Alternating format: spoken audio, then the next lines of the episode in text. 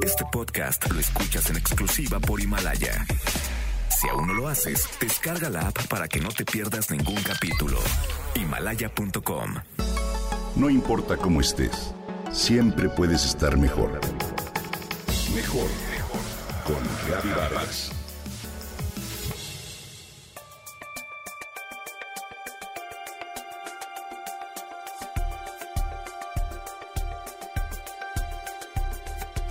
De un tiempo a la fecha nos hemos familiarizado con un recuadro que aparece en la parte inferior de nuestra pantalla de televisión durante la transmisión de los noticiarios o de diversos eventos, conferencias o actos públicos.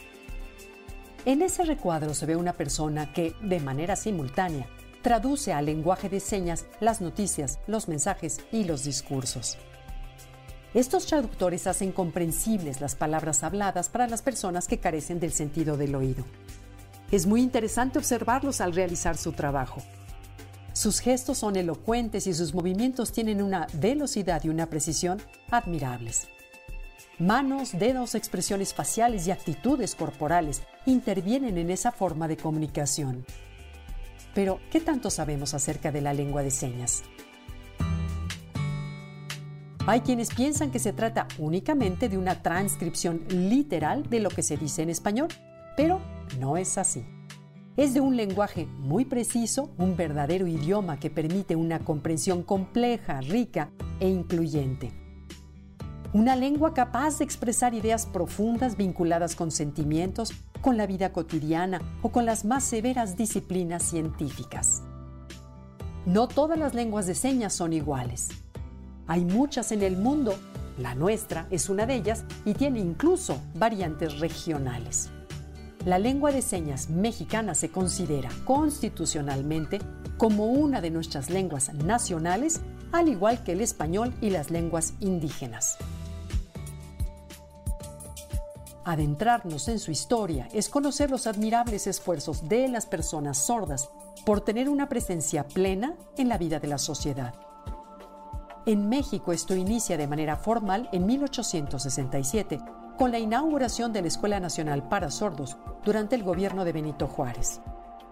El director de esa escuela fue un francés llamado Edward Huet, quien nació en París en 1922 y perdió el oído cuando tenía 13 años. Ese hombre tenía una gran cultura y manejaba varios idiomas.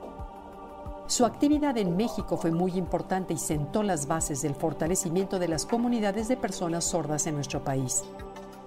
Pero habrían de pasar muchos años para que la lengua de señas mexicana alcanzara un reconocimiento oficial.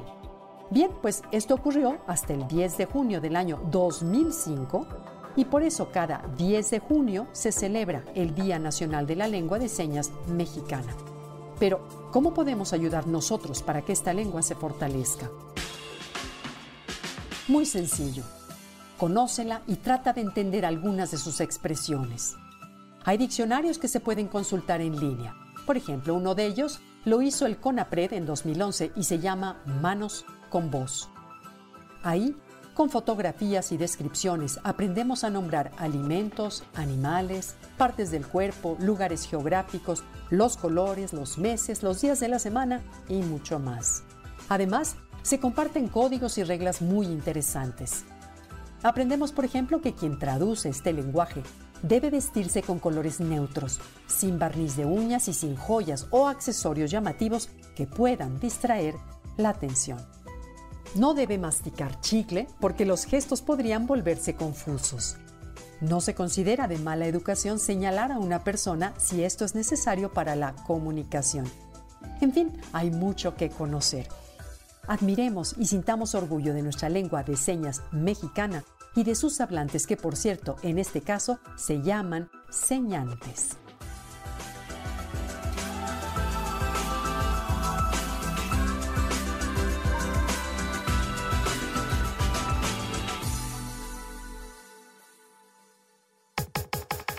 Comenta y comparte a través de Twitter.